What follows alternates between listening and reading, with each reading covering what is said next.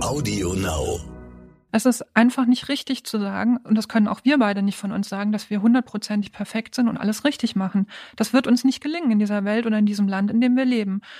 Und wir können uns alle Mühe geben, aber irgendwo stoßen wir an Grenzen und es geht halt nicht. Und dann finde ich, sollte man sich nicht fertig machen, sondern sollte sich für die Sachen loben, die man schon gut macht. Oh Mama. Räumt ihr bitte mal euren Scheiß hier weg. Mami, chill mal deine Base. Herzlich willkommen und schön, dass ihr wieder dabei seid bei einer neuen Folge von Elterngespräch, dem Podcast-Talk von Eltern für Eltern. Ich bin Julia Schmidt-Jorzig, habe selbst drei Kinder und jeden Tag neue Fragen rund ums Familienleben. Heute an Marek Rode und Ilona Kuklin. Ich habe sie eingeladen, weil mich und euch wahrscheinlich auch, gerade seit ich Kinder habe, die Frage umtreibt, in was für einer Welt werden sie leben und was können wir als Eltern tun, damit es eine gute, gesunde Welt ist. Ilona und Marek beschäftigen sich seit vielen Jahren beruflich als Journalisten und in vielen Projekten mit dem Thema Nachhaltigkeit. Zu diesem Zweck haben sie unter anderem ein Buch geschrieben, das ganz praktisch Tipps gibt, wie man nachhaltig lebt und konsumiert. Jetzt retten wir die Welt, heißt es. Und ich kann es nur empfehlen. Natürlich werden wir deshalb auch in dieser Folge praktische Tipps geben, worauf man beim Kauf von Lebensmitteln und Kleidung achten kann.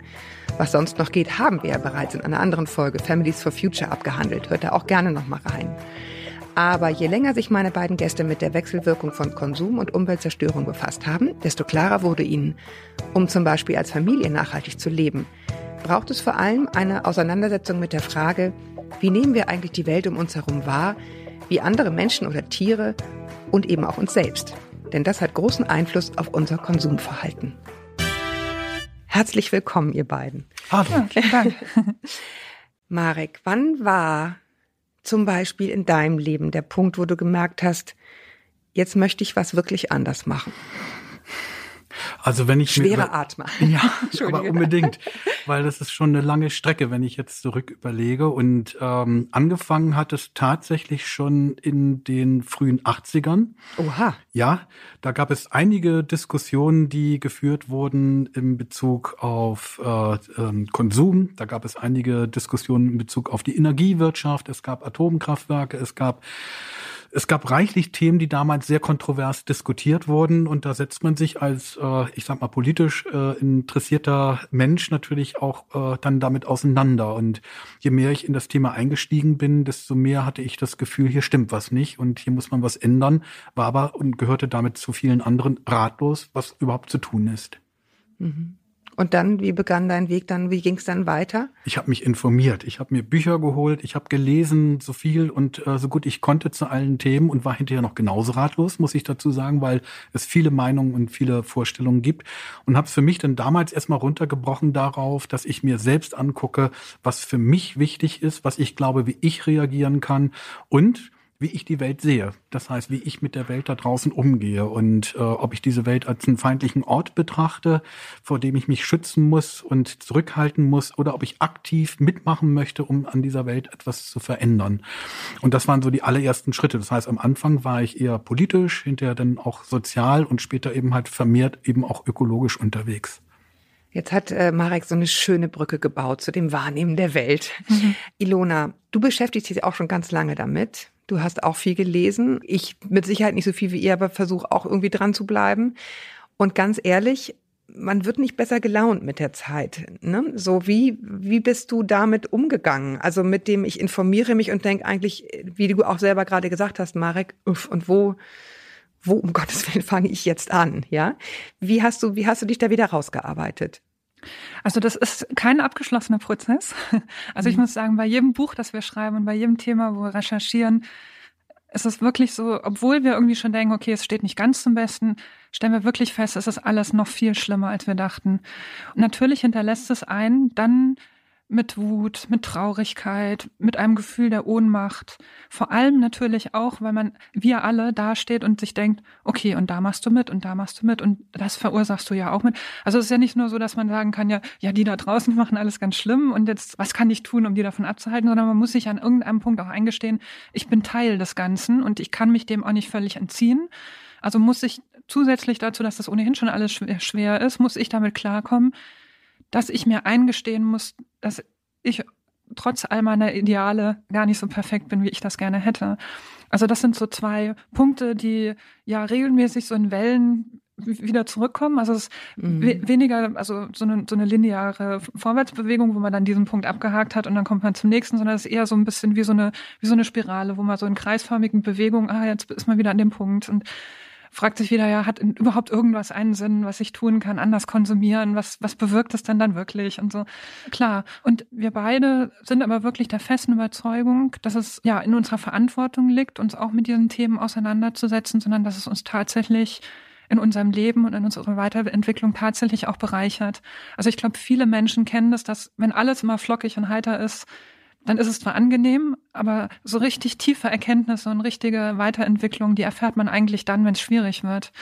Und sich diesen negativen Gefühlen zu stellen und zu gucken, was ist das eigentlich ganz genau? Liegt unter der Wut eine tiefe Traurigkeit oder was, was ist das eigentlich, dieses, diese Mixtur an Gefühlen in mir und, und wie kann ich damit umgehen? Also was ist das Resultat oder was ziehe ich daraus für Konsequenzen? Ja gut, aber da sind wir ja schon mittendrin, wenn es mhm. darum geht, ähm, dass jetzt Menschen zuhören, die sagen so, okay, was kann ich jetzt tun, ne? außer, außer jetzt irgendwie eine Puddel aufmachen und auf X, dann geht es ja ganz stark darum, also wenn man sich jemanden wie Donald Trump anguckt, das Einzige, was ich diesem Menschen zugute halte, ist, dass er wahrscheinlich wirklich denkt, er ist von Feinden umgeben. Das ist seine Wahrnehmung der Welt, ja. Und da finde ich nochmal ganz wichtig, irgendwie anzusetzen, in welchen Zustand muss ich mich denn überhaupt innerlich bringen, um wieder Lust zu haben, mitzumachen. Also bei, wenn wir jetzt von Donald Trump äh, sprechen, so Will hat ich gar nicht so lange, aber. Na, ich, ich will es jetzt eben vielleicht noch da, dadurch äh, eben auch noch vielleicht ein bisschen weiter abrunden. Haben wir natürlich auch es hier mit einer Person zu tun, die viele Menschen auf den Plan ruft, die nämlich sagen, wir denken jetzt darüber nach, was wollen wir eigentlich? Wollen wir eine solche Welt, wie er uns sie hier präsentiert, die sozusagen auf dieser Geisteshaltung basiert und die unter Umständen eine ganze Gesellschaft noch weiter verändert, verformt?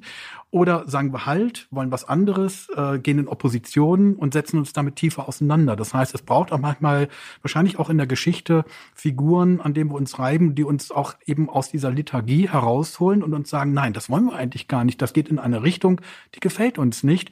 Also werden wir jetzt in diesem Fall aktiv. Und so war es auch bei uns. Und Ilona hat das eben schon gesagt.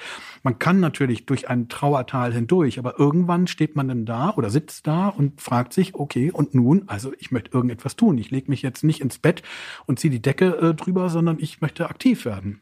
Genau, weil also die Welt ist ja komplex und die ist auch widersprüchlich. Weil auf der einen Seite kann man sagen, oh, es gibt so viel Ungerechtigkeit und so viel Leid und so viel schlimme Entwicklungen. Was kann ich als Einzelner da schon machen? Das genau, stimmt. An dem, das ist da so. muss man halt auch aufpassen, das, das ist ja, schwer. Genau. Ja. Mhm. Das ist so. Und gleichzeitig ist auch wahr, dass wir wahnsinnig viele Möglichkeiten haben, die Welt zu verändern. Das ist, das sind sozusagen zwei Seiten ein und derselben Medaille. Und wir können sie entweder von der einen, einen Seite betrachten oder von der anderen. Und ich bin überzeugt, dass es auch ein Stück weit unsere Entscheidung ist, von welcher Seite aus wir sie betrachten wollen.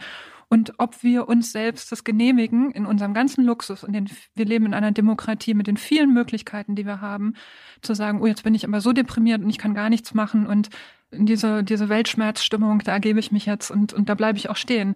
Das kann man natürlich machen, aber ich finde, es wäre schade. Also das Leben bietet so viel und, und sich zu engagieren und Menschen zu treffen, die es schon ganz lange besser machen und Netzwerke zu knüpfen und gemeinsam was auf die Beine zu stellen, macht ja auch wahnsinnig viel Spaß. Also das motiviert ja dann auch, wenn man was macht und sofort sieht, wow, da ist irgendwie ein Stadtgarten, der wächst oder wir haben eine super Kleidertauschparty gemacht oder was oder eine solidarische Landwirtschaft zusammengegründet oder was auch immer das ist oder eine Reparaturwerkstatt oder ein Nachbarschaftsnetzwerk. Also es gibt ja wirklich unendlich viele Möglichkeiten, die wir haben.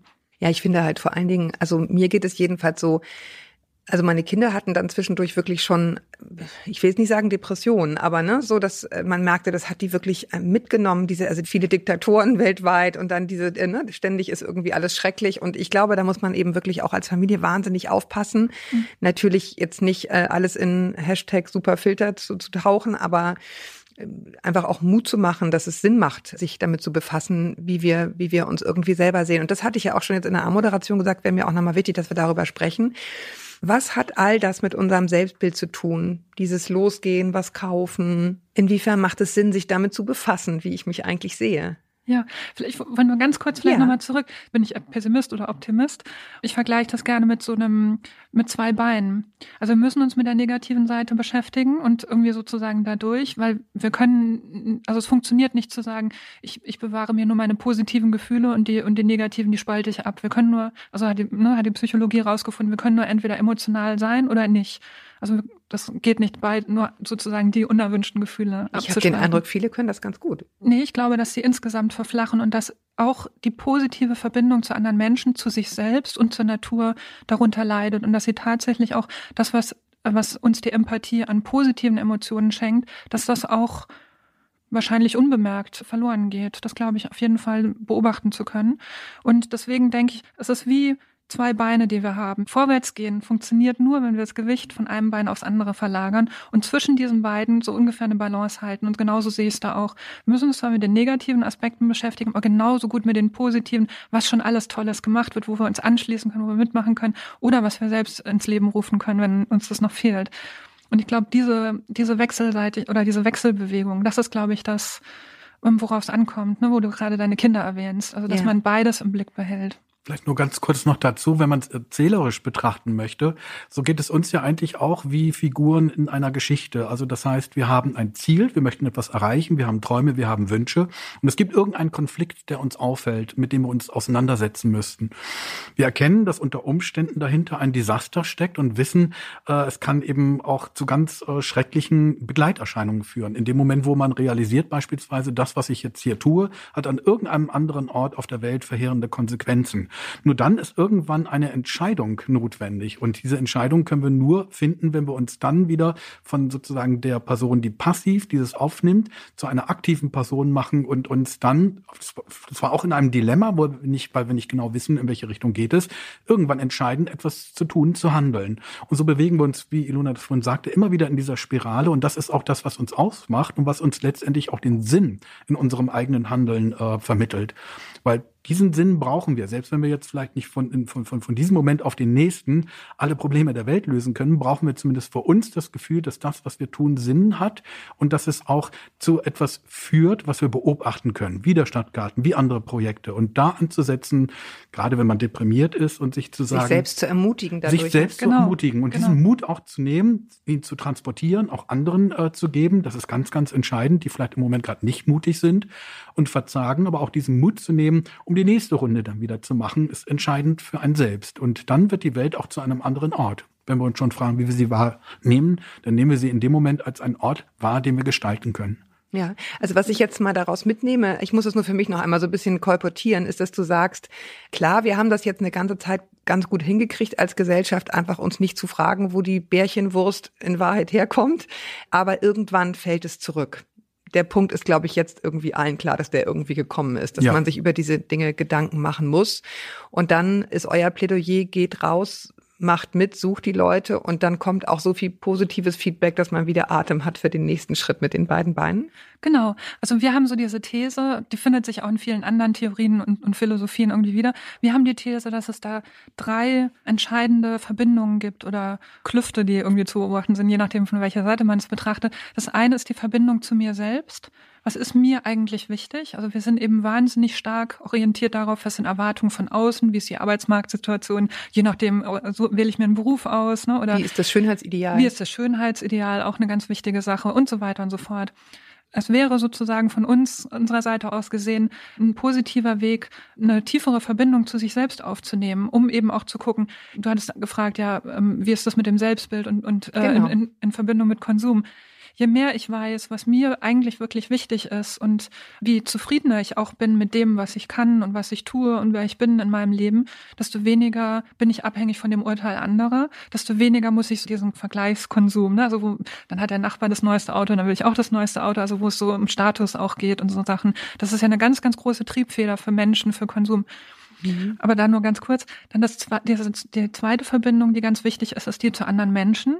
Also wie kann ich dann wieder nicht konkurrenzbehaftete, ermutigende Beziehungen zu anderen Menschen eingehen, wo Vertrauen herrscht und wo ich davon ausgehe, dass andere es gut mit mir meinen und wo ich nicht kämpfen muss. Und das können eben Stadtgärten, Nachbarschaftsnetzwerke, die Familie und so weiter sein. Und das dritte ist die Verbindung zur Natur. Und das, glaube ich, auch Stichwort Bärchenwurst oder auch ne, Insektensterben. Wir wissen gar nicht, wie werden unsere Lebensmittel eigentlich angebaut und wollen wir das so eigentlich? Was steckt denn da eigentlich alles drin? Wir hatten es heute Morgen beim Frühstück von den Pestiziden im Honig und so weiter. Also einfach auch rauszugehen in die Natur, Verbindung aufzubauen und einfach, und das ist eine sehr emotionale Sache, das ist eine sehr wenig eine Kopfsache, wieder die Natur zu spüren und zu erkennen, wirklich körperlich, ich bin Teil der Natur. Ich glaube, das verändert wahnsinnig viel auch dazu oder dafür, was wir einkaufen möchten. Ja, also ich bin jetzt gerade an einem Punkt, ich berichte jetzt mal aus der Praxis sozusagen, wo es für mich irgendwie klar ist, was wir jetzt alles schon gemacht haben, zu den konkreten Sachen kommen wir auch gleich noch. Was ich machen will und worauf ich verzichten kann und äh, was, wo es wirklich schwierig ist. Aber so, da bin ich jetzt, habe das Gefühl, bin ich zumindest auf einem ganz guten Weg. Hakelig wird's ja, weil wir ja mehrere sind als Familie. Wir sind ja fünf. Und ich finde es inzwischen für mich emotional schwierig oder ich möchte sagen intellektuell schwierig, meine Überzeugung jetzt den Kindern aufzudrücken. Also meine sind ne, auch mal bei Fridays for Future gewesen, aber sind jetzt nicht die Speerspitze, ne, waren dann hinterher auch schon im Apple Store und haben gleich geguckt, was es für noch, also wo man auch denkt, okay, die machen das jetzt und die haben auch verstanden, worum es geht und die gucken zu Hause mit, aber sie wollen trotzdem die schicken Turnschuhe haben. Und da bin ich jetzt äh, durchaus in so einem Zwiespalt, wo ich denke, kann ich jetzt für die die ganze Zeit mitentscheiden, nee, kaufe ich aber nicht, nee, mache ich. Und zwar die ganze Zeit. Und aus deren Perspektive ja ständig die Spaßbremse. Ne? So ein bisschen aus der Teenager-Perspektive oder Kinderperspektive. Und das finde ich nicht einfach intellektuell zu entscheiden. Wie weit kann ich als Mutter oder als Vater, als Eltern sozusagen für die jetzt auch gleich mitentscheiden? Wir machen das jetzt nur noch so und wir essen jetzt nur noch Rosinen statt Süßigkeiten und ne und nie mehr Schokolade und so weiter. Wie wie, wie steht ihr dazu? Das würde mich mal interessieren. Also wir leben natürlich heute in einer anderen Welt als vor, weiß ich nicht, 50 oder 100 Jahren. Und die Entscheidungshierarchie sieht heute natürlich auch in einer Familie etwas anders aus. Man argumentiert mehr, man sorgt mehr für Verständnis, man möchte gemocht werden, so wie in der Gesellschaft insgesamt, also auch in der Familie. Und es gibt natürlich sehr viele Begehrlichkeiten. Wir haben da vorhin davon gesprochen. Das heißt also, Kinder sind ja nicht nur in der Familie und zu Hause und haben nur diese eine Bezugsperson oder die beiden, Vater und Mutter, sondern sie sind natürlich draußen und unterwegs und da werden viele Dinge an sie herangetragen, Begehrlichkeiten eben von anderen Kindern, mhm. von der Gesellschaft, von der Werbung und so weiter. Und dem muss man ja erstmal standhalten. Also der erste Schritt ist es natürlich einmal zu hinterfragen und auch zu thematisieren, was für Begehrlichkeiten sind da und warum existieren die. Also das heißt, warum hat jemand äh, die Vorstellung, dass er irgendwo mithalten muss? Äh, ist er vielleicht unglücklich, weil er den Eindruck hat, er könnte es sonst nicht als Kind? Das ist der, die erste Auseinandersetzung, die natürlich im Dialog innerhalb der Familie stattfindet. Und da sind wir glücklicherweise weiter als vor 50 oder 100 Jahren. Denn da wurde einfach sozusagen nach unten durchbefohlen und dann hatten Kinder zu spuren. Heute ist es mittlerweile so, dass wir tatsächlich auch äh, argumentieren und äh, gemeinsam auch Lösungen finden. Und ich glaube, eine gute Familie zeichnet aus, dass die Kommunikation stimmt und dass man auch sich gemeinsam über diese Begehrlichkeiten und die damit ja einhergehenden Lösungen unterhält. Das wäre für mich der erste Schritt. Eine ja. funktionierende Familienkommunikation. Ja, also klar, das wird natürlich also diese ganzen Themen sind sozusagen Dauerbrenner bei uns, aber ich habe eben das Gefühl, inzwischen schon so, dass sie denken, jetzt fängt sie schon wieder davon an. Ne, da muss man halt auch aufpassen, dass da nicht so eine Abstumpfung nach dem Motto jetzt, oh, so, neulich sagte meine Tochter, und wo ist jetzt das Nutella? Ja, was soll das jetzt auch noch? Und ich gesagt, na ja, muss man halt auch drauf gucken. Jetzt gibt es irgendwie der andere mit, keine Ahnung, fair gehandelt und hast du nicht gesehen. Aber also da muss man, also da merke ich, muss man aufpassen, dass man bei den Kindern nicht äh, so einen Abstumpfungseffekt kriegt, wo man denkt, die schon wieder mit ihrem Vortrag über, weiß ich nicht, Palmöl oder keine Ahnung. Aber klar, es ist ein, es ist ein Prozess. Also genau, also ich, ich habe gerade so gedacht, auf der einen Seite ne, will ich ja jetzt auch nicht mich in die Position bringen, die anderen sagen, wie sie mit ihren Kindern äh, umgehen sollen, aber ich könnte mir vorstellen, Jetzt in deiner Situation, so wie du sie schilderst, denken so wie wir sie jetzt hier am Tisch sitzen, denken wir natürlich, ja, du bist im Recht sozusagen moralisch, weil du bist ja sozusagen für Öko und für Fairness und so weiter und das, was deine Kinder wollen, naja, gut. Die sind nicht dagegen, wohlgemerkt. Die sind ne? nicht dagegen, Kinder genau. Einfach, die ja, ja, halt natürlich. Halt ich will sie ja nicht, ne, ja, ja, ich will genau. sie nicht verurteilen oder so. Aber es, kann, es gibt ja auch die Situation, wo es umgekehrt ist, tatsächlich, ne, mhm. ne, wo die Fridays for Future Kids nach Hause kommen und sagen, Mama, Papa, so, ich bin jetzt vegan oder ne, haben wir denn eigentlich Ökostrom oder was auch immer. Also die Grundfrage ist ja, wenn es in einer Familie unterschiedliche Meinungen und Haltungen gibt, wie geht man damit um? Ne? So, und zwar unabhängig davon, wer sich jetzt sozusagen moralisch im Recht fühlt oder nicht, weil das finde ich immer ganz, ganz schwierig, Genau, wenn man so da anfängt. nämlich eng, Genau. genau. Mhm. Deswegen würde ich versuchen, das irgendwie auszuklammern. Und dann kann ich mir vorstellen, ist es doch für Kinder da, oder für Eltern auch, das ihren Kindern sozusagen zu ermöglichen, ein super Lernfeld, um zu gucken, weil genau dasselbe haben wir doch in unserer Gesellschaft. Es gibt die, die überhaupt gar nicht einsehen und das für totale Ökospinnerei halten, was Greta da von sich gibt. Und es gibt die, die irgendwie verzagen und verzweifeln, weil andere in unserer Gesellschaft es immer noch nicht verstanden haben, ne, überspitzt gesagt. Und auch da müssen wir doch in einer Demokratie irgendwie miteinander reden und irgendwie Kompromisse erringen. Und ich stelle mir vor, in der Familie könnte es ähnlich zugehen, natürlich in einem viel, viel kleineren Maßstab. Und was könnte uns Besseres geschehen als Kinder, die erleben, wie das funktionieren kann und das später, wenn sie dann größer sind, auch nachvollziehen Ja, können. ich finde nur interessant daran, dass das hat ja eine Dialektik sozusagen. Ne? Also die Kinder, die nach Hause kommen und sagen, sag mal, warum fährst du jetzt eigentlich mit dem SUV schon wieder zum Einkaufen? Warum nimmst du nicht mal das Fahrrad? Die sind ja in Opposition zu einer Haltung, die ihre Eltern leben. So und meine Kinder merke merk ich jetzt geraten in so eine kleine Opposition zu. Jetzt kommen sie schon wieder mit ihrem Ökokram an, ja. Also das ist interessant, weil ich glaube, wenn man das Gute will, dann ist es nicht immer nur zu viel des Guten, indem man die ganze Zeit drüber redet und die ganze Zeit moralisiert. Das ist jetzt so ein bisschen mein äh, Learning daraus, wie man neudeutsch sagen würde, sondern dann kann man das für sich tun und man kann es irgendwie anbieten, aber bitte nicht die ganze Zeit predigen. Das Ja, ist so ein genau. bisschen meine Erfahrung. Dann machen die irgendwann auch die Ohren dicht. Ne? Ja, da wir immer alle recht haben in Diskussionen, fällt es ja eh schwer. und äh, natürlich ist es so, jeder fühlt sich auch moralisch im Recht, das, was er nun meint, äh, für richtig halten zu müssen, dann auch durchzufechten. Es geht ja in der Hauptsache wirklich erstmal um die Gesprächskultur und da ist die Familie eigentlich im Kleinen das, was die Gesellschaft im Großen ist. Wenn die Gesellschaft Wege findet, nochmal miteinander ins Gespräch zu kommen und auch Lösungen gemeinsam zu finden, die alle mittragen können, dann ist es eben auch umgekehrt ein Modell für das familiäre Gespräch. Und da sind wir zum Glück so weit, dass es eben halt nicht auf einer autoritären Struktur basiert und ein Kind einfach schlucken muss, was vorgegeben wird, sondern wir sind in einem Prozess, wo wir miteinander reden können. Und es ist auch für ein Kind, das in eine Welt oder auch in diese Welt konkret hineingeboren wird, bestimmt nicht das schlechteste Sinn in dem, was es tut und was es will, zu empfinden. Und das zu vermitteln wäre schon mal eine große Leistung als, äh, sage ich mal, als äh, Familienprozess, der durchschritten wird. Ne? Dass wirklich alle wissen, warum sie es machen. Ich glaube, die Moral Keule zu, zu, zu, zu schwingen, das, das wird nicht klappen, weil Kinder müssen in Opposition zu den Eltern Eben, gehen. Das genau. ist Teil sozusagen ihres Werdegangs. Aber die Frage ist doch natürlich, äh, wo, wohin bewegt sich das Kind eben genau mit dieser Opposition? Und irgendwann wird es sich genau die Fragen stellen, die man sich als erwachsener Mensch, als Eltern auch stellt. Und daran wird es auch sein, seinen Charakter weiterbilden und wird natürlich dann irgendwann auch die Sinnfrage stellen. Ist Ja. das, was ich tue, das, was ich bin, das, was ich will, was ich mache, ist, ist, ist, ist es sinnvoll? Hat es einen Sinn? Und ich glaube, da kann man als Eltern schon viel mitgeben, ohne Ja. die Moralkeule äh, Ja. aus, der, aus der Tasche zu ziehen. Wir werden nachher noch ein bisschen über bewussten Konsum reden, was man tun kann, um so die groben Weichen zu stellen bei, bei zwei Themen. Grundsätzlich ist es ja so, dass, dass man als Familie unfassbar viel konsumiert. Also ne, es sind je, je mehr man isst, ständig. Also es ist aber wirklich so. Es ist jedes Mal denke ich wieder, wie wie machen das alle? Alle halbe Jahr alle neue Turnschuhe, Halle, Außen, Innen, Sportklamotten, Turnbeutel, Schulsachen und dann bitte aber auch nur diese und jene. Die sind dann immer schon gleich mit Markennamen aufgeschrieben, ne, diese Listen. Also es ist ein ständiger Konsumrausch, von dem man sozusagen auf eine gewisse Weise, auf dem man gar nicht rauskommt, weil die einfach wachsen. Was würdet ihr sagen, sind so die groben Schneisen, die man für sich schlagen kann, wenn man sagt, okay, ich muss was kaufen, ich muss Schuhe kaufen, ich muss Sachen kaufen, aber worauf kann ich achten? Machen wir es mal ganz konkret bei Kleidung. Also wir haben da für uns so eine kleine, so eine kleine Fragenliste, die ist auch in unserem Buch drin. Und zwar, also alle, also wenn ich jetzt irgendwie so das Gefühl habe, ah, jetzt müsste ich mir eigentlich neue Turnschuhe kaufen oder meinem Kind oder wem auch immer, die allererste Frage so, brauche ich es wirklich? Also gibt es de facto Ja. einen echten Bedarf? Ja. Oder ist es irgendwie was, wo ich mir denke, ah, jetzt habe ich die Schuhe in dunkelblau, aber eigentlich hätte ich sie auch noch gerne in türkis. Ich brauche sie aber eigentlich nicht unbedingt, das ist eher so eine geschmäcklerische Frage. So, wenn ich diese Frage mit Ja beantworte, dann geht's weiter zur nächsten Frage.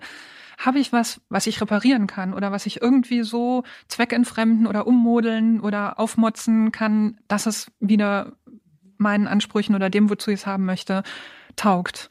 Ne, wenn es jetzt um die, äh, die Turnschuhe für die Kinder geht und Genau. sind aus den alten rausgewachsen, dann würde Ja. man sagen, nein, das geht nicht. Also Ja. geht's weiter zur nächsten Frage. Naja, nächstes Kind. Höchstens, ne? Genau, Aufbewahren, da, genau, das tauschen. Ist die, das ist die nächste Frage. Muss ich es neu kaufen oder kann ich es irgendwoher Secondhand bekommen? Kann ich es mir irgendwo ausleihen? Kann ich es im Secondhand-Laden kaufen, auf dem Flohmarkt, in der Kleidertauschbörse mir ähm, irgendwie besorgen? Das ist die nächste Frage. Wenn ich die auch mit Nein beantworte, dann ist die Wahrscheinlichkeit hoch, dass ich es doch eben kaufen muss, also konsumiere. Und dann ist ja immer noch die Frage, wie konsumiere ich eigentlich? Also kann ich diese Turnschuhe fair kaufen? Kann ich sie ökologisch kaufen? Klar, bei Kindern und es in der Menge echt eng. Ich kann es euch sagen. kann ich mir das, das, kann ich mir gibt's das praktisch leisten. nicht. Genau. Ja. Vegane Turnschuhe. Genau.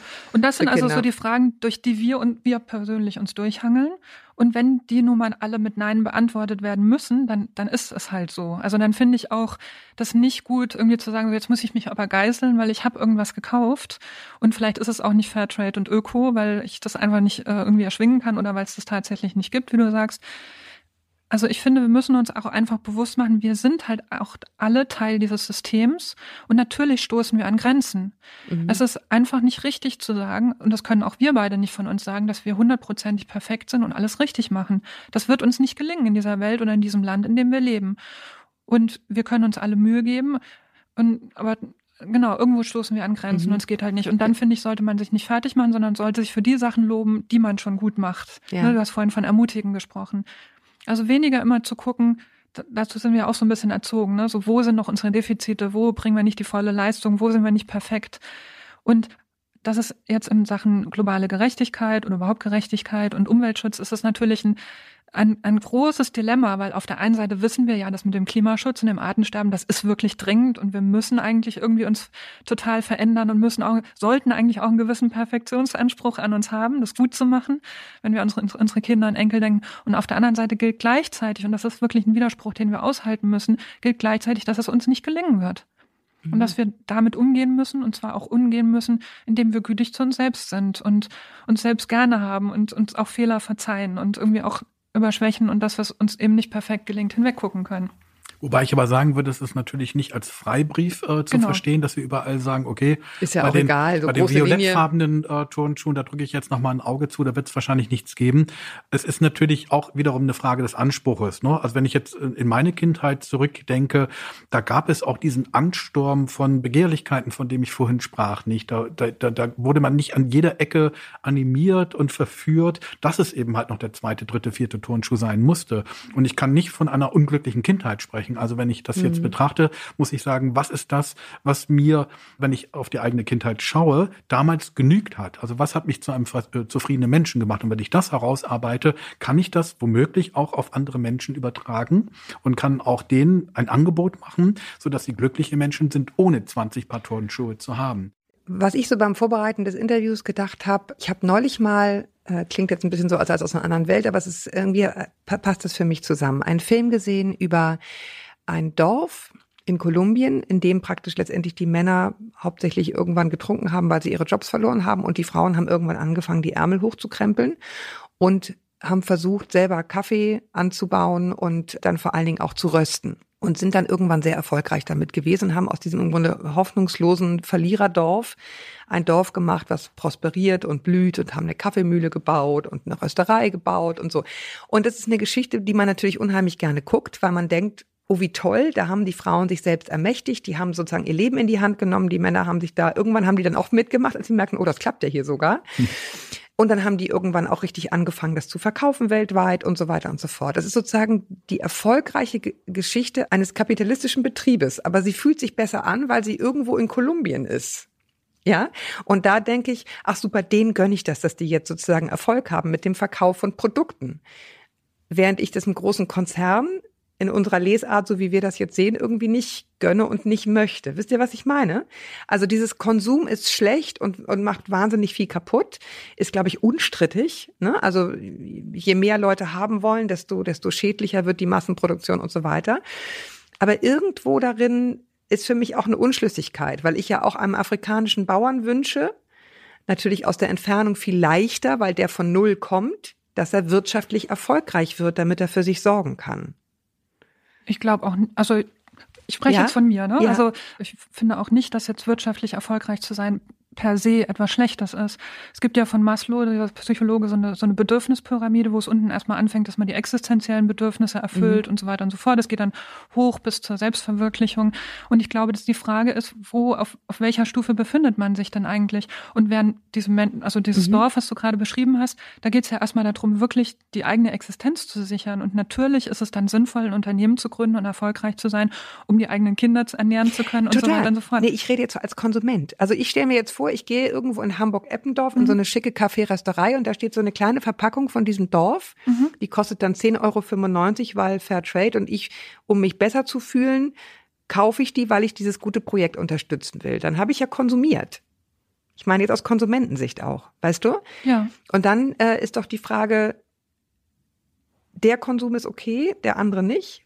Verstehst du, was ich meine? Ich glaube, dass das ein ganz natürliche, eine ganz natürliche Sache ist. Also es ist ja kein Marketing-Trick, jetzt in deinem Beispiel, dass diese Frauen da diese Kaffeerösterei aufgebaut haben. Und ich stelle mir vor, ich gehe da rein und als Mensch genau. macht es mich einfach glücklich, in eine positive Beziehung zu anderen Menschen zu treten.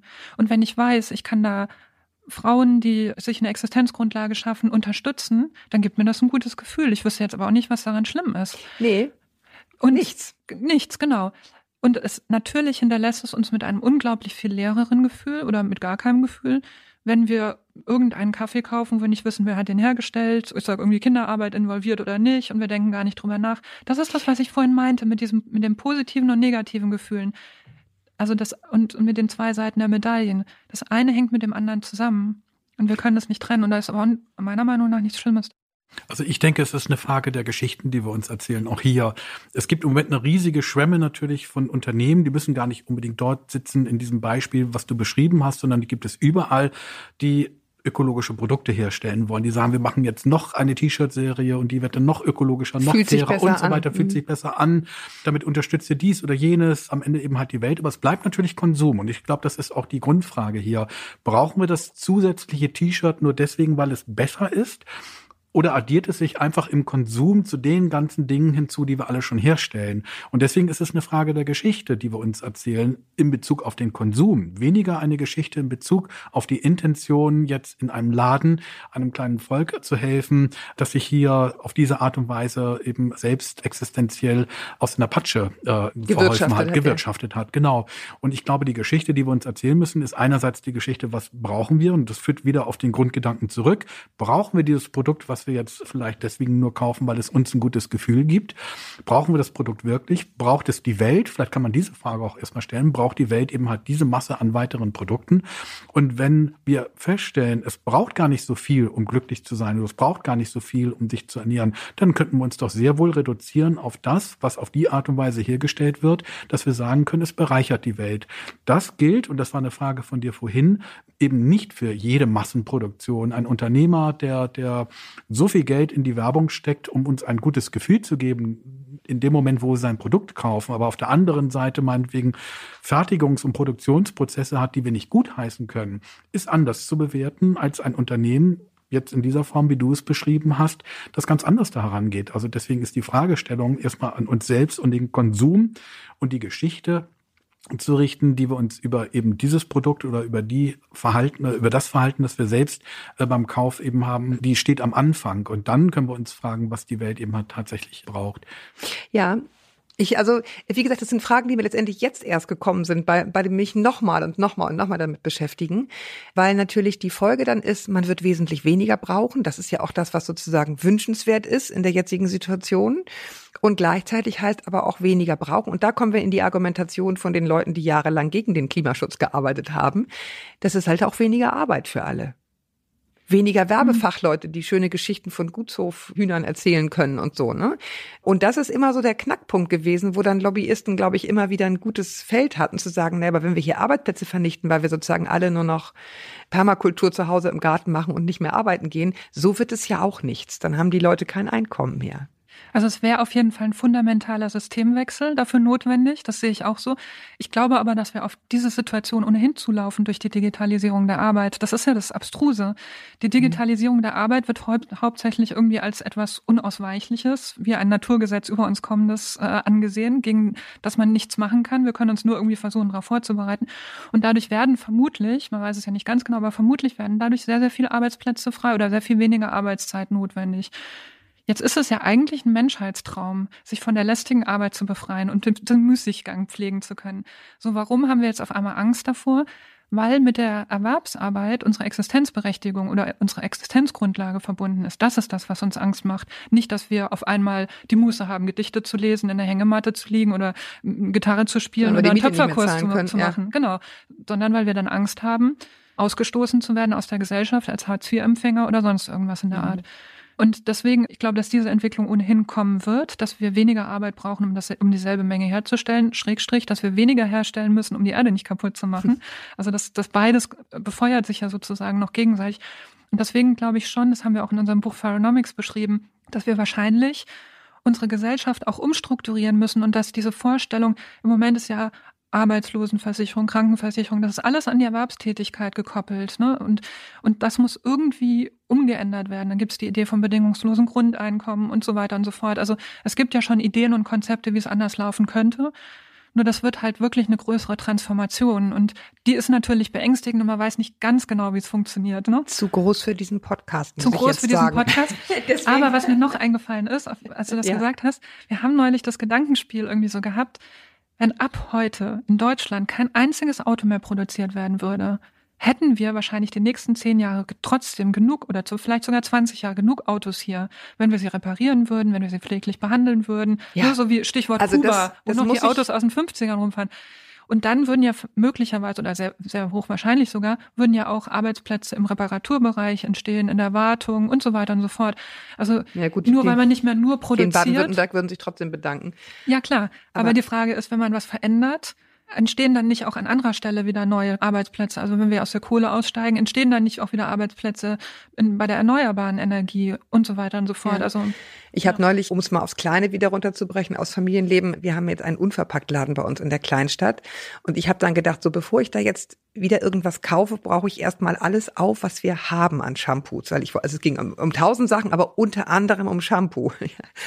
Und ich habe, ich bin immer noch dabei. Und dieser Beschluss ist zweieinhalb Monate her. Also das, das, das, das macht wirklich was mit mir. Ich habe aus jeder Reisetasche hm. noch ein Pröbchen und in jedem Winkel des Hauses und es dauert seit Monaten, dass ich nur Reste aufbrauche. Ich komme gar nicht dazu, in meine schöne ausgeflaschene alte Shampooflasche neues Shampoo einzufüllen, weil ich immer noch. Und da habe ich echt gedacht, ich möchte nicht wissen, wie viele in Anführungsstrichen Leichen ich noch so im Keller habe, die man erst mal stundenlang aufbrauchen mhm. könnte, bevor man halb gut organisiert wieder losläuft. Ne?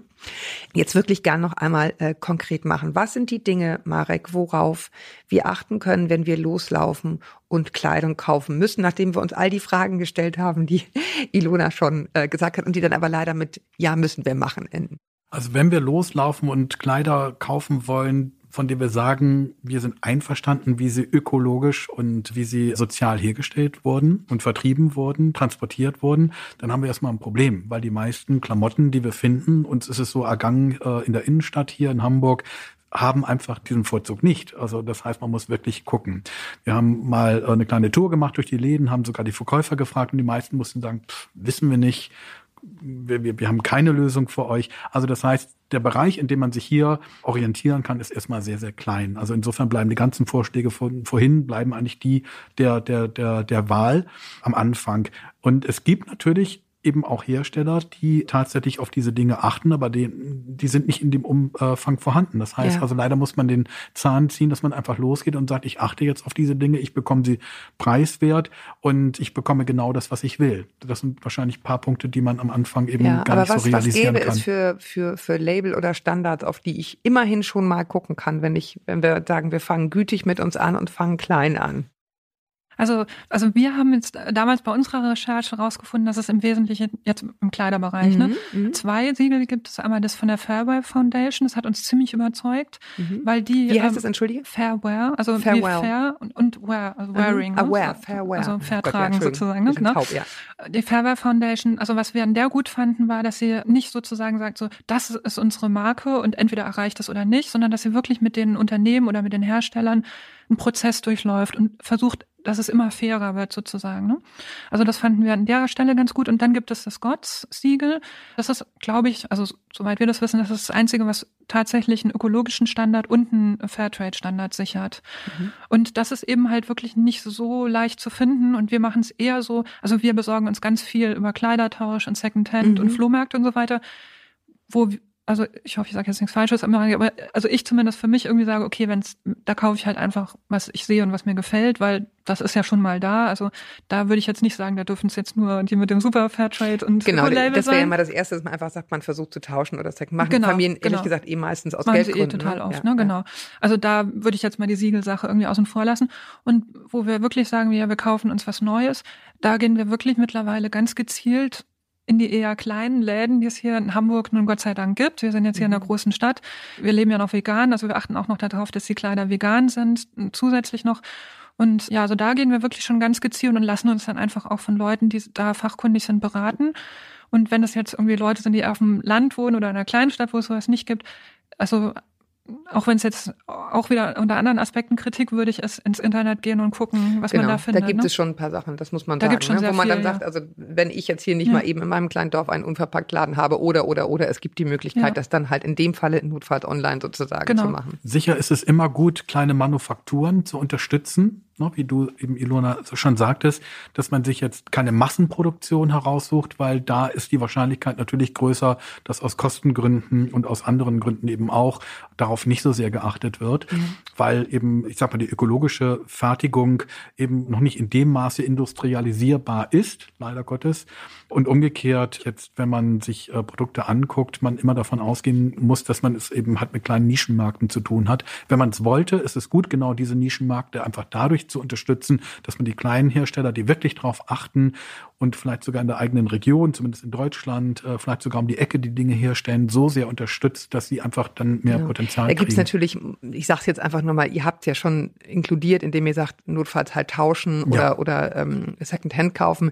Das ist natürlich schon auch echt eine Geldfrage. Ne? Unbedingt, Also ja. es fühlt sich besser an, es ist schöner in der Manufaktur zu kaufen, aber mit eins, zwei, drei Kindern je nach Einkommen ist das halt auch wirklich Mhm. ein dickes Brett. Aber wie gesagt, das ist ja die Diskussion grundsätzlich. Ne? Wie viel muss es dann eigentlich von was sein? Es Ja. zeigt eben auch das Problem, ja. Ja. Ja, ich denke, mit Kindern ist es wirklich was anderes. Bei uns, also wir leben ja wirklich von sehr wenig Geld, das haben wir uns auch so ausgesucht. Deswegen kann ich wirklich auch mit der eigenen Praxiserfahrung sagen, wir kaufen einfach viel, viel weniger und, und tauschen halt auch viel, wo dann die Kleidung natürlich noch günstiger sind auf dem Flohmarkt als jetzt irgendwie in einem Kleiderladen. Und dann so die Sachen, die wir uns wirklich so als die guten Sachen irgendwie dann in diesen kleinen Läden kaufen, das ist dann wirklich eben halt auch so sehr selten und eben dann auch für uns halt so diese, diese dieser Luxus in die Anführungszeichen, wir auch uns wieder gönnen einen. Wert. Ne? Wir haben aber eine große Familie mit Und die vielen, tragen wir dann auch lange, Mit, ne? Wir haben eine Mhm. große Familie mit vielen Kindern und auch da ist es so, dass die Eltern tatsächlich überall drauf achten und Ja. sie organisieren sich und sie schaffen das auch. Also es ist nicht unmöglich. Ja, es fühlt sich einfach auch besser an. Mhm. Einen guten Tipp finde ich da auch immer die sozialen Kaufhäuser. Ich finde eben auch dieses, also mir widerstrebt eben auch dieses, ne, jetzt ist so Minimalismus, alle schmeißen alles weg, wo ich denke, ja, Moment mal. Ja, ja. Aber dann bringt's doch bitte irgendwo hin. Also einfach nur irgendwie raussortieren und weg und brauche ich nicht mehr, finde ich auch dann eben so einen komischen Trend dann irgendwann. Auch für die Tauschbörsen, weil die existieren natürlich in der Menge hauptsächlich deswegen, weil wir andauernd Sachen kaufen, die wir Ja. hinterher wieder durchtauschen. Das ist natürlich auch eine andere Seite einer Medaille, die eben halt nicht so schön ist. Ja. Mhm. Jetzt äh, möchte ich es einfach noch einmal sagen, weil man ja auch denken könnte, na ja, ich meine, wichtig ist doch, ich schaffe mal ein SUV ab. Das ist doch für die Umwelt total wichtig. Ist denn Kleidung so ein riesiger ökologischer Faktor? Ja, also Mit der größte. mit der größte, ja. Also ähm, kommt jetzt drauf an, wenn man jetzt noch Schuhe mit dazu rechnet und so weiter, dann definitiv. Also es ist jetzt, was so Gifte angeht, weil ja also die allermeiste Kleidung aus Baumwolle hergestellt ist und da wahnsinnig viel Pestizide dafür notwendig sind, um diese konventionelle Baumwolle heranzuziehen. Und die meistens auch in Regionen wachsen muss, wo es schön warm ist und dann meistens auch so Wasserkonflikte entstehen, weil Baumwolle sehr viel Wasser braucht und dann wird das abgezogen von und dann haben die Leute, die dort wohnen, kein Wasser mehr und so. Also das ist schon eine recht ähm, schwierige Sache und dann geht's ja erst weiter, ne? dann wird das Ganze Färben. irgendwie gefärbt und ja, genau, und, und, und Leder wird gegerbt und so weiter. Und dann wird auch Regen halt abgeholzt dafür, dass dann die Kühe da stehen, aus denen das Leder gemacht wird und so weiter. Also es ist schon eine sehr Man muss sehr es sich einfach klar machen, ne? Also irgendwas. Ja. äh, Es ist nicht, es ist, es fängt nicht erst bei der, bei der Nähfabrik in Bangladesch an, ja. Ja, genau, Ja. sondern eben schon vorher. Ja. Ich würde noch mal gern auf ein, auf ein anderes Thema kommen und das ist Essen. Auch ein riesiger ökologischer Faktor. Wir machen jetzt nur die großen Schneisen. Es gibt tausend Tipps in eurem Buch. Also wer es ganz genau wissen will, kauft einfach das Buch oder geht auf eure Seite auch. Jetzt ja, genau. wir, jetzt es gibt wir auch alles Welt. auf der Webseite. Genau, da sind die ganzen Infos auch drauf. Was sind, da würdet ihr sagen, so die großen Dinge, die man tun kann im Kleinen, wenn ich losgehe und kaufe? Marek zeigt immer auf Ilona, das kann schon gar nicht mehr. Sie, sie hat die beiden Kapitel geschrieben und deswegen ist sie voll im Thema. Okay, okay. Also wenn es um Ernährung geht, ist wirklich das, das eine ist wirklich, also Bio zu kaufen und wirklich zu versuchen, diese ganze, diesen Pestizidberg zu reduzieren. Weil in Bio-Lebensmittel ist, also ne, werden halt einfach keine Pestizide verwendet. Das macht also meiner Meinung nach wahnsinnig viel aus. Und das andere, auch wenn es ein sehr heikles Thema ist, ist eben der Konsum von tierischen Produkten, also vornehmlich Fleisch, aber auch Milch und Käse. Also wenn man das reduziert oder sogar darauf verzichtet, ist jetzt gerade, wenn man so in Richtung Klimaschutz guckt und, und Treibhausgasentstehung und so weiter, ist das ein Riesenberg. Also da kann man wirklich sehr, sehr viel machen. Es gibt darüber hinaus natürlich auch immer auch da die grundsätzliche Frage, mit was für einer Qualität will ich zu tun bekommen? Wie ernähre ich mich? Und diese Grundsatzdiskussion innerhalb der Gesellschaft ist leider noch nicht in dem Maße entstanden, weil eben zu häufig auch da aufs Geld geachtet wird. Industriell gefertigte Produkte, die eben halt keine hohe Qualität haben, anderen vorgezogen werden und man sich die Frage stellen muss, wie sich das eben auf die eigene Gesundheit auswirkt, weil es ist einmal die ethische Komponente, auf der anderen Seite aber natürlich ganz simpel die der persönlichen Gesundheit. Wenn ich Kinder habe, möchte ich ja eigentlich, dass die bestmöglich ernährt werden, dass ich denen nicht irgendetwas vorsetze, was sich körperlich dann hinterher rächt. Und äh, es gibt Ja, sogar- oder in der Umwelt, finde ich. Ne? Also ich finde, das eine ist ja die Diskussion zu führen, ist es gesünder für mich? Da Ja. ne, gibt es auch verschiedene Meinungen zu. Und das andere ist, welche Art von Landwirtschaft unterstütze ich damit oder Tierhaltung? Ne? Auch, auch hier haben wir ja wieder die drei Aspekte, ne? das Individuelle, das Soziale und das Ökologische. Und bei vielen Produkten, die wir jetzt in dem Bereich haben, der Nahrungsmittelwirtschaft, haben wir eben halt gleich drei Angriffspunkte, nämlich dass sie uns persönlich nicht gut tun, dass sie sozial konfliktbehaftet sind und dass sie eigentlich ökologisch desaströs sind. Das heißt also auch an dem Punkt gibt es natürlich Entscheidungsmöglichkeiten, aber wenn jemand sagt, ach, Ökologie ist mir egal und wie es den Leuten geht, die herstellen, das herstellen vielleicht auch, dann haben sie zumindest, und deswegen nannte ich das eben den Punkt, dass sie sagen, ja, wie geht's mir oder meinen Kindern eigentlich damit, wenn sie das vorgesetzt bekommen?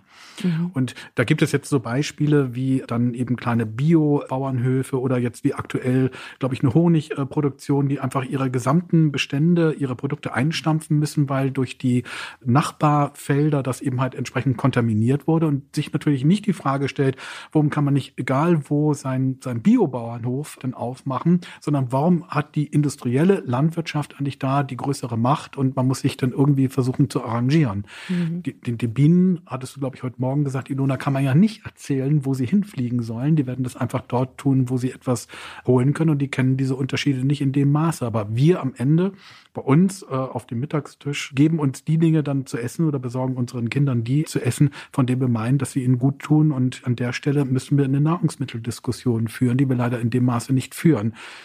Ne, ist der Preis entscheidend, dass wir alle gut ernähren können? Ist die Qualität entscheidend? Kann man beides zusammenbringen? Welche Faktoren sind in der Ernährung bei den Lebensmitteln eben halt für uns ausschlaggebend? Und Im Moment ist es noch der Preis und die industrielle Fertigung, dass man eben halt möglichst viel versucht zu bekommen. Aber auch wenn es sich jetzt böse anhört, man futtert manchmal auch wirklich Dreck. Also Ja. ja. wobei ich noch einen Aspekt irgendwie bei der Sache wichtig finde.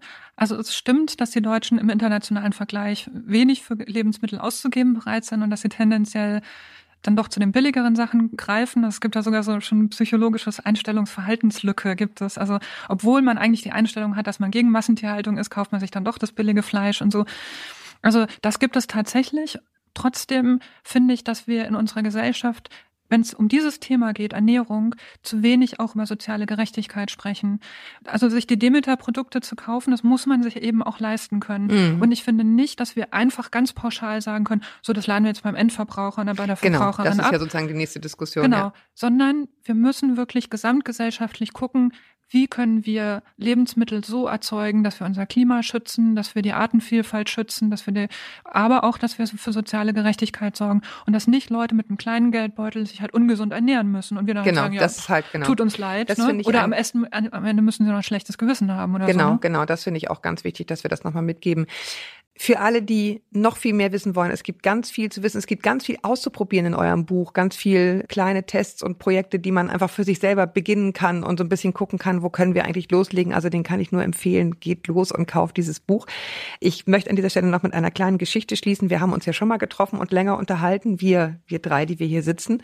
Und da habt ihr auch gesagt, es ist so wahnsinnig wichtig, dass man sozusagen denen, die die sch- schlechten Geschichten erzählen, nicht die Welt überlässt, sondern selber rausgeht und einfach für sich eine positive Geschichte findet, mit der man auch Lust hat, loszulaufen. Und wir sagten euch, geht raus, fangt einfach an und ihr werdet die netten Menschen treffen, die schon ganz viel machen. Und nach unserem letzten Gespräch, das war aber jetzt wirklich reiner Zufall, war am nächsten Tag Sternfahrt in Hamburg, also so eine Fahrradsternfahrt für mehr Fahrradfreundlichkeit in der Stadt. Und ich sitze da mit, weiß ich nicht, 20, 30.000 Leuten auf dem Fahrrad und wer fährt neben mir? die Klimaschutzbeauftragte unserer Kleinstadt, von der ich noch nie gehört hatte. Und das war für mich so ein totales Aha-Erlebnis, dass es stimmt. Ne? Geht raus, fangt einfach an und dann trifft man die Leute, mit denen man weitermachen kann. Und das finde ich irgendwie eine schöne kleine Geschichte zum Schluss. Also was Ermutigendes, rausgehen und Leute treffen und dann geht es so Schritt für Schritt. Auch wenn es ein großer Berg ist, sicherlich. Ja, wir müssen damit beginnen, uns wieder Geschichten zu erzählen von einer Welt, in der es lebenswert ist und in, der man wirklich auch möchte, dass Kinder und deren und, und unsere Enkelkinder dann eben auch wirklich gerne sind und Ja. in der sie sich äh, wohlfühlen, in der sie auch überleben können. Und wir erzählen uns im Moment sehr viel dystopische, traurige Geschichten und, und eigentlich, äh, ob man jetzt Hollywood oder wo auch immer in die Zeitschriften schaut, diese Geschichten sind eigentlich eher so, dass man sagt, ach, das ist eigentlich eine Welt, in der möchte Genau, ich nicht leben, da genau. möchte ich eigentlich auch nicht, dass meine Das Kinder meinte ich, aber du triffst die anderen Leute eben Mhm. nur, wenn du rausgehst und Ganz genau. mitmachst und nicht, wenn du dich ins Bett vergräbst Genau. und noch eine Schokolade reinpfeifst, Ja. ne, weil es alles so schrecklich ist. Und ja, auch wenn wir jetzt viel philosophisch geredet haben, ist das mein Wunsch, dass jemand, der das hier gehört hat, mit diesem Gefühl hier rausgeht und sagt, dann fange ich einfach mal an. Ja. Ich danke euch Geschichte. total, dass ihr hierher gekommen seid und wir das nochmal durchwälzen konnten. Ja, danke. Danke. Euch da draußen danke ich fürs Zuhören. Wenn ihr mir schreiben wollt zu dieser Folge mit Fragen oder Anregungen, macht das bitte sehr gerne an podcast.eltern.de. Und ja, bis wir uns wieder hören, haltet den Kopf über Wasser. Ahoi aus Hamburg.